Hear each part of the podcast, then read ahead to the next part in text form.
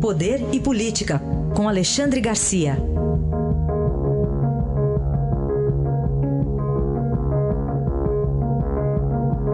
Alexandre aqui conosco. Bom dia, Alexandre. Bom dia, Raíssen.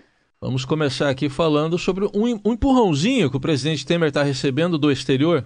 Pois é. O, o agora ele está recebendo aí um, uma, um empurrão da economia que está crescendo fora do país.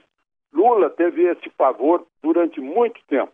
A, a, economia no mundo andava muito bem, isso impulsionou o Brasil, né? a gente exportou muito bem, a gente comprou, a gente recebeu assim esses, uh, esses eflúvios da, uh, uh, da, do otimismo internacional, das bolsas, das ações. Agora, o que a gente está vendo aqui na economia brasileira são as exportações se comportando de modo excelente, carregando o PIB, né? a agropecuária, como sempre, carregando o PIB, um, um cenário exterior que está ajudando, neste momento, a economia brasileira.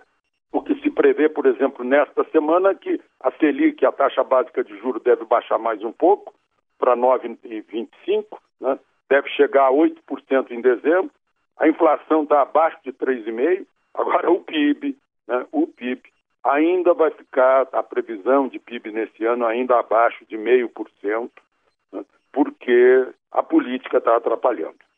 A política, a carga tributária está atrapalhando, né, a agropecuária as exportações estão segurando. O dólar deve fechar o ano com é, 3,30 por aí, mas são essas as previsões. Né? O governo, muita gente reclama que o governo devia em lugar de aumentar imposto, de reduzir ainda mais o seu custo operacional. Né? Por exemplo, o Palácio do Planalto tem dez vezes mais funcionários que a Casa Branca, do país mais poderoso da Terra. O Congresso Nacional, somando Câmara e, e Senado, tem 28 mil funcionários. Isso é mais que a população de 80% dos municípios brasileiros. Então a gente se pergunta? Qual a produtividade dessa imensa burocracia que está gastando aí quase 2 bilhões de reais por ano em aluguéis para poder botar as pessoas dentro, porque não cabem nos prédios, no, no, nos prédios uh, públicos. Né? É, é, uma coisa incrível. Então, as pessoas estão reclamando, mais imposto sim, mas uh, o governo tem que fazer a lição de casa ainda mais. Né? Certamente. Eu, eu, sei que as leis uh, são, são muito protetoras, são corporativistas, protetoras do pessoal de governo. Bom, você falou aí do passado de Lula na economia, do presente de Temer também na economia, mas e o futuro dos dois? Acho que é aí fora da economia. Pois é. aí um pouquinho de economia também, porque Temer foi conversar com com uh, Paulo Scaff em São Paulo, eu fico me perguntando, puxa, ato de humildade, foi lá dar explicações para o Paulo Scaff, porque ele está sentindo que se botar patinho na rua, é, isso vai ter, vai ter reflexo lá na Câmara no dia 3 de agosto, na hora de votar, de examinar a denúncia do Janot. Né? Uh, foi conversar com Delfim também, aliás, aqui cabe um parênteses. Delfim foi o mago do, do uh, do milagre econômico. Delfim foi ministro da Fazenda de Médici, Delfim foi ministro do Planejamento de Figueiredo, Delfim foi conselheiro de Lula, né? e Delfim agora é uma espécie de conselheiro de, de, Michel Temer também, que não deixa de lado, leva junto o seu, o seu ministro da Fazenda, Henrique Meirelles, mas é, esse é o futuro de, de, de Temer, está ligado a isso também embora ele esteja muito confiante em relação ao número de deputados lá na Câmara. Eu também acho.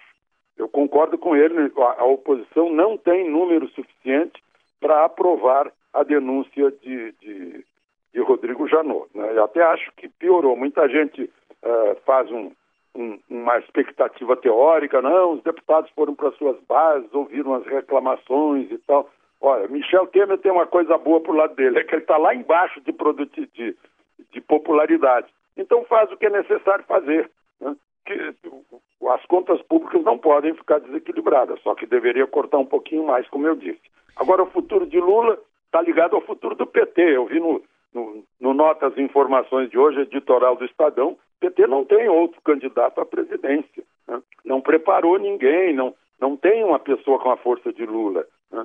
O, o, futuro de Lula está ligado, está nas mãos dos juízes, dos desembargadores de uma turma do, do Tribunal Regional de Porto Alegre, que vai examinar o, o, processo dele, vai sair daqui a pouco outra, outra sentença aqui em Brasília, no Tribunal Federal. Então, o futuro de Lula está nas mãos da Justiça. Né? E o futuro de Temer, nesse momento, está nas mãos dos deputados, mas é. acho que ele vai passar de 3 de agosto. Vamos aguardar então. Para a gente fechar, Alexandre, um caso de polícia no Rio de Janeiro, o jovem aí, o Alexandro de Jesus Montenegro Silva, de 19 anos, foi preso, acusado de. é suspeito de assaltar o supermercado, mas o que chama a atenção é que ele uh, participou do assassinato do médico Jaime Gold, aquele médico morto em 2015, mas na época ele era menor.